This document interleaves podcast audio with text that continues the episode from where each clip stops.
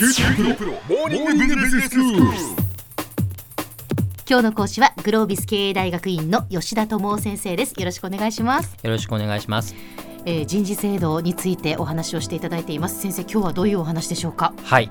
えーまあ、前回は人事制度の根幹って話をしましたけれどもちょっと今回は、えー人事制度をまあこう設計する上で、まあ、根幹となること大事なんですけどそもそもその制度を作る上で考えておかなければいけないこと、でそのキーワードとしては外の整合と内の整合というこの2つのキーワードについてちょっとお話をしたいなというふうに思います。うん外の整合と内の整合ですね。はい。はい。よくこう会社の制度が変わるとかっていう時あると思うんですね。はいはい。例えばある会社が今まで年功序列うんを定めていたっえ。ーていうような会社があるタイミングから年俸制を導入しようというような形にこう変わりましたと、まうんうん。あ、そんな話をこうパッと聞かれた時に、まあ、いろんなこう意見出てくるんですけれどもこれって本当にその会社にとってその変化っていうのがいいのか悪いのか。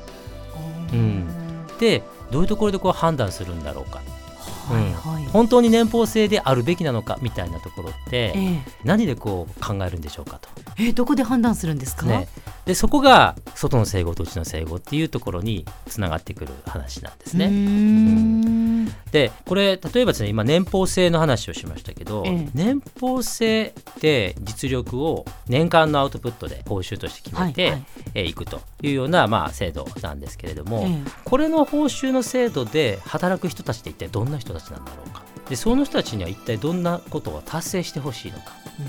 それってきちんとした目標設定できるようなものなのか働く人はそれにちゃんと納得して働けるのか、はいはい、うん。それって本当に会社が目指している方向と合っているのか、うん。この辺りって年俸制って聞くだけでは分からない話なんですよね。はい。スポーツ選手は年俸制とかっていうことありましたよね、ええはい。スポーツ選手特にプロ野球なんかの世界だとうん年俸制、あれはああいう形の報酬の払い方が最も適しているからなんです。はあ、つまり会社においてのええそういう評価制度とか報酬制度とか、まあ、人事制度全般ですけれども、えはどんな人にどんなふうに働いてほしいからこんな制度なんだ。でどんなふうに働いてほしいっていう方向感は会社の戦略うんうん。ですよね。はい、でこの会社の戦略はもっと言うと世の中がどんなふうに変わってきて我々の会社はこのマーケットでどう戦っていくのか。うん。うんそこで戦っていくためにはこういう戦略でいこう。はい。でこの戦略であの戦ってもらうには、うん。こんな人たちにこういうモチベーションを持って頑張ってもらおう。はい。そういう人たちにそんなモチベーションを持ってもらえるようなええ。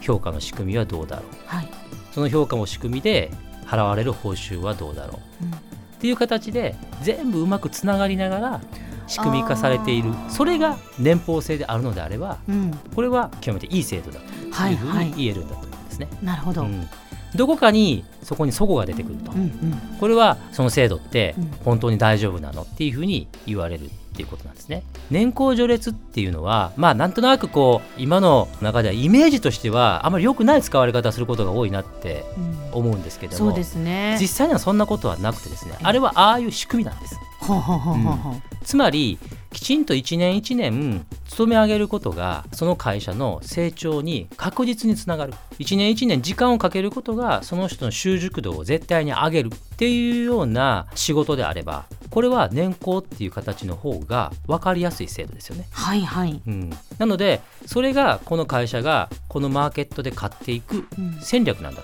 ということであれば年功序列という制度を置いておく方がいいんです。なるほど、うん、だからこの辺りの関係性が変わったんであれば年功序列も変えないとうん今度はおかしくなっていくわけです。えそうですね。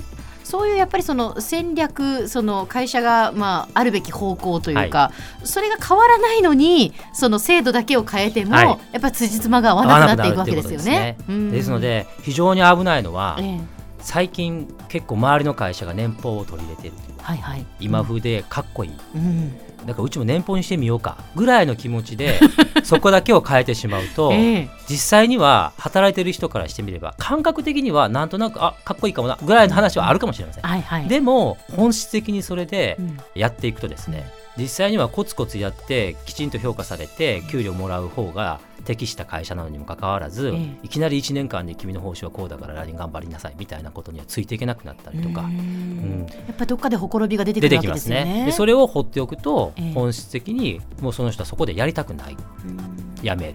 実際には授業の方向感とその生徒が合わない。っていうことになってくるとそもそも授業もうまく進んでいかない。っていうような方向につながっていく。ことは容易に考えられるですね。うんなのでこの縦軸ですねはい。えー外の整合ってさっき言いましたけれども、おはきちんと考えて制度設計しないといけないっていうのがまず一つです。はいでもう一つうちの整合の話ですけれどもこれは制度間の話です。制度化。はい、例えば評価制度報酬制度育成制度いろいろあると思いますけれども、これもそれぞれが有機的に整合していないとうまく回っていかないっていうことなんですね。例えば評価はえ営業の数字で出すとはい。決めてええいる。はい。にもかかわらず育成の方向は利益にこだわる人を育成する。つまりコストをしっかり絞るっていうところにも意識させる。うん。でこれってですね本来は売上さえ上げてればいいと言われている人に対してえコストを考えろっていう話になってくるわけですね。えはいはい。あなるほど。辻褄が合ってないですね。そそうですね、ええ。うん、でもちろんこっちが利益志向になれば今まで売上一辺倒だったところにコストも考えるようになりなさいっていうような育成の方向性を入れていくはいんですね。そうするとこれが整合するわけです。うんうんうんつまりは一つ一つの仕組みってそれぞれ独立して見がちなんですけれどえも、え2回ぐらい前に評価は根幹だって話をしましたけれども、一つの評価を通していろんなところにつながりがあるっていうことですね。だからここがきちんと整合していかないとお制度全体が機能しないどこかで詰まってしまうとそこまでで何かが終わってしまってそれ以外のものは会社が意図した形でそのか人たちに影響を与えないそんなことにつながっていくっていうことなんですね。はい。では先生今日のまとめをお願いします。はい、えー人事制度をこう設計する上でのポイントとして外の整合と内の整合っていうのがあります外の整合っていうのは会社が向かいたい方向それを支える制度になっているかつまり戦略との整合があるかということですね内の整合というのは一つ一つの人事制度それぞれが有機的に結びついているかっていうことです両方があーきちんと結びつく整合することによってより良い制度という形が言えるんではないでしょうか今日の講師はグロービス経営大学院の吉田智夫先生でした。どうもありがとうございました。ありがとうございました。